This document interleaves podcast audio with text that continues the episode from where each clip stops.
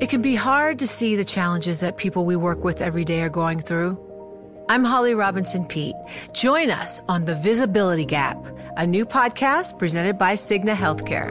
Download it wherever you get your podcasts.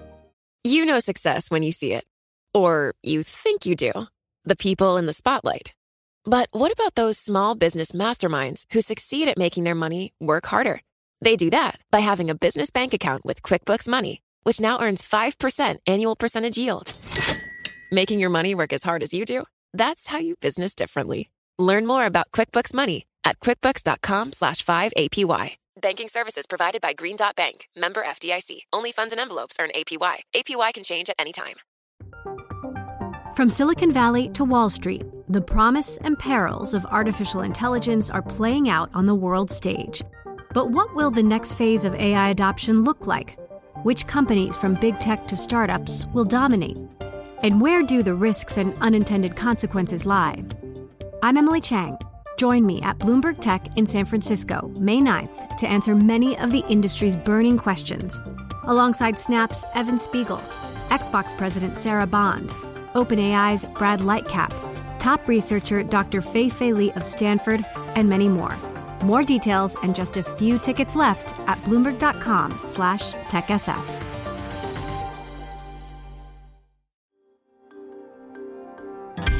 Le entregamos todo lo que necesita saber para comenzar el día. Esto es Bloomberg Daybreak para los que escuchan en América Latina y el resto del mundo. Buenos días y bienvenido a Daybreak en español. Es 13 de diciembre de 2021, soy Eduardo Thompson y hoy tenemos noticias sobre bancos centrales, pelotón y un reportaje sobre efectos inesperados del acuerdo de paz en Colombia. Primero echemos un vistazo a los mercados, los futuros en Wall Street y Europa están en alza, Asia cerró a la baja y los bonos del tesoro suben, el crudo retrocede.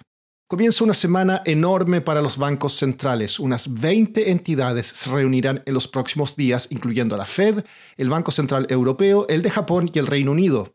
En la región lo harán los de México, Chile y Colombia.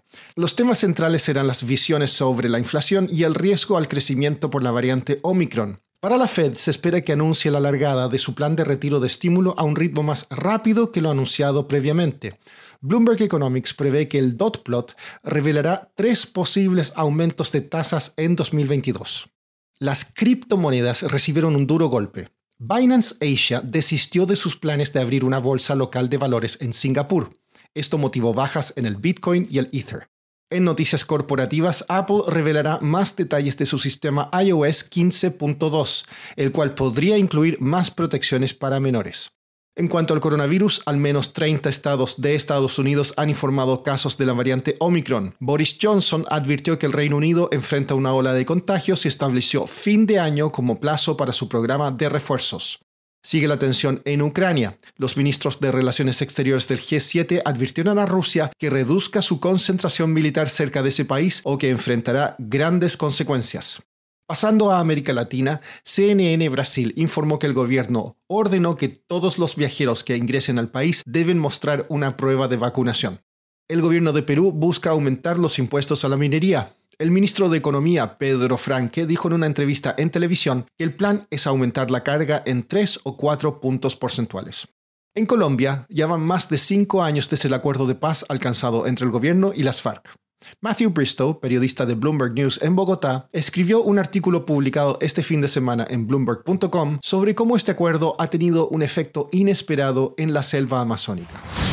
Cinco años atrás el gobierno colombiano firmó un acuerdo de paz con las FARC y desde entonces la, eso tiene un efecto no deseado y no esperado en la deforestación.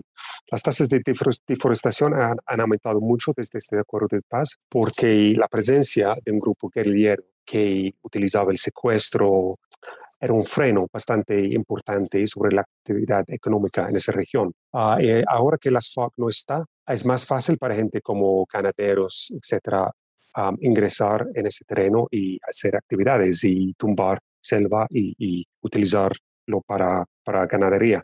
y también las FARC tenía prohibido la deforestación porque necesitaban los recursos de la selva como carne, como la, pesca y también necesitaba, necesitaban cobertura para cubrir sus movimientos. las FARC llegó a ser un ejército bastante grande. Yo creo que a su pico era como más o menos 30 mil ah, personas y entonces necesitaban la cobertura de la selva para, para poder esconderse de la, del ejército y de la Fuerza Aérea colombiana. ¿Qué está haciendo el gobierno colombiano para contrarrestar esta deforestación? ¿Es algo que ellos eh, reconocen que se debe a este acuerdo de paz? No he escuchado a ellos diciendo que es un impacto del proceso de paz, pero ellos sí tienen un plan para frenar la deforestación, se llama Operación Artemisa, que va en contra de, hay más de 20 mil soldados y policías que van en contra de crímenes ambientales. También este cumbre en Glasgow, presidente Iván Duque dijo que en el año entrante 30% del territorio colombiano va a tener un estatus como protegido. Ah, en la práctica ya muchas partes de Colombia ya tienen este estatus. Hay un parque en la, la región de, la Amazonía que se llama Chiribiquete, que es más grande que Suiza y tiene este estatus protegido, pero igual así mucha gente ha entrado para tumbar árboles y, y utilizarlo para ganadería. Por último, Pelotón se defiende. Luego que la nueva serie de Sex and the City mostrara al personaje conocido como Mr. Big muriendo tras usar una de sus bicicletas estáticas, Pelotón sacó un comercial en que aparece el actor Chris Noth, quien interpreta al personaje, diciendo, me siento bien. Eso es todo por hoy. Soy Eduardo Thompson, gracias por escucharnos. Para conocer todas las noticias que necesita para comenzar el día, revise Daybreak en español en la app Bloomberg Professional.